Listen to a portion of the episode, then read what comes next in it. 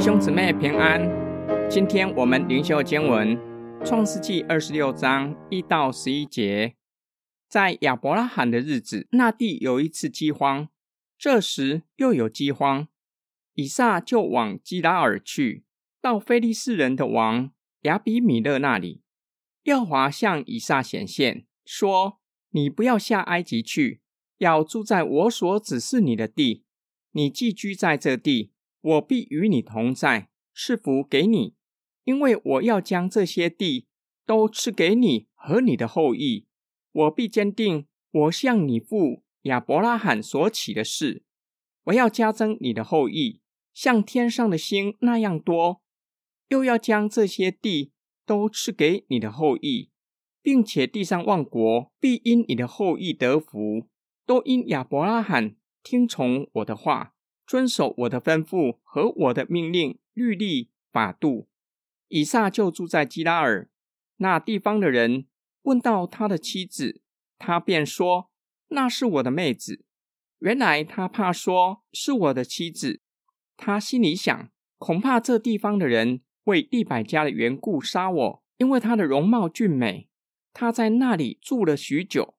有一天，菲利士人的王亚比米勒。从窗户里往外观看，见以撒和他的妻子利百加戏玩。亚比米勒招了以撒来，对他说：“她实在是你的妻子，你怎么说她是你的妹子？”以撒说：“我心里想，恐怕我因她而死。”亚比米勒说：“你向我们做的是什么事呢？民中险些有人和你的妻子同情，把我们陷在罪里。”于是亚比米勒小玉众民说：“凡沾着这个人或是他妻子的，必要把他致死。”作者提到亚伯拉罕在世的时候，南地曾经发生过一次的饥荒，以撒也同样面对大饥荒，以撒就往基拉尔去。亚伯拉罕在索多玛被毁的时候，也曾经在基拉尔居住一段时间。上帝向以撒显现。阻止他继续往埃及迁移，并且要他住在神所指示他的地。神也应许他，必与他同在，必赐福给他，因为神早已经应许亚伯拉罕，必要将迦南地赐给他和他的后裔。上帝并且将亚伯拉罕的应许赐给以撒，叫他的后裔繁多，万国因他的后裔得福。因为他的父亲亚伯拉罕听从遵守与上帝所立的盟约，以撒听从上帝的指示，没有往埃及迁移，继续住在基拉尔。然而，他像父亲亚伯拉罕那样，担心自己的性命不保，告诉基拉尔人利百加是他的妹妹，纸包不住火，谎言终于被拆穿。亚比米勒知道以撒和利百加真实的关系。就招以撒来，质问他为什么要欺骗他们，险些让基拉尔人陷在罪里。亚比米勒于是小谕百姓：凡是触犯以撒和利百家的，必定被致死。今天经文的默想跟祷告是遗传吗？不然父子怎么会犯同样的过错呢？父亲害怕自己的性命不保，希望妻子莎拉告诉外人。是他的妹妹，做儿子的也是如此。以撒担心自己的性命不保，由他告诉外人，利百加是他的妹妹，不是个性的遗传，而是罪的缘故。同样辖制这对父子，担心自己的性命不保，没有仔细听，也没有完全将上帝的话听进去。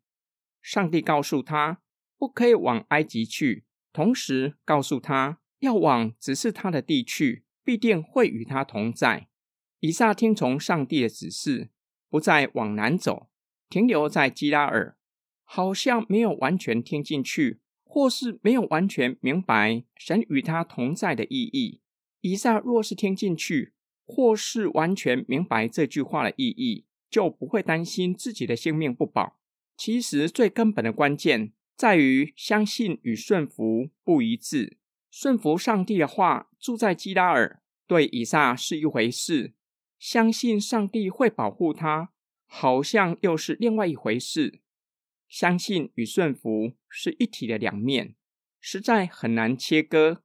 但是对我们来说，相信与顺服有可能都只是表面功夫。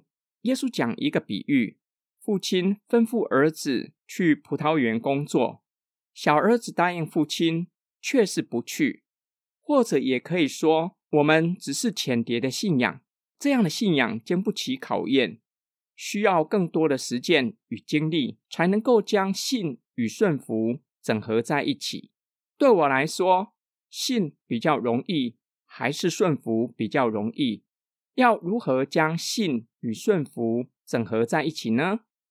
我们一起来祷告：爱我们的天父上帝，在我们的每日生活中，许多时候我们担心害怕，许多事让我们感到担心害怕。愿主的圣灵引领我们一生的道路，愿主的圣灵不断更新我们的生命，除去我们的忧虑、担心、害怕，叫我们时常默想我们的主耶稣基督的作为，仰望主耶稣。我们奉主耶稣基督的圣名祷告，阿门。joy.